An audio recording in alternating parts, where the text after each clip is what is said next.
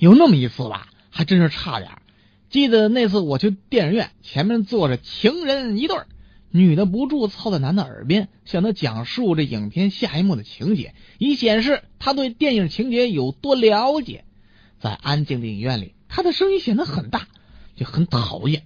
我忍无可忍，拍了一下那个女的肩膀：“喂，小姐，能不能闭嘴？”当说完这句话之后，我马上后悔了，因为那个女的男朋友太高大了，我担心他会有什么报复措施。那那那后后来呢？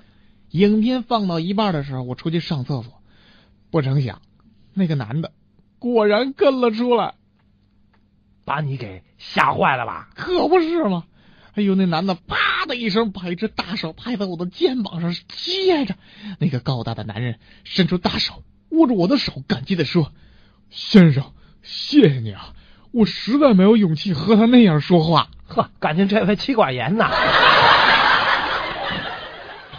小鹿问他爸爸：“小华的爸爸游泳游的可好了，你怎么不会呢？”于是他爸爸就回答说：“小华的爸爸总是吃鱼，所以就会游泳。呃，你爸爸我呢，不太常吃鱼，怎么会游泳嘞？可是。”爸爸，你总是吃鸡，我怎么从来没看见过你下蛋呢？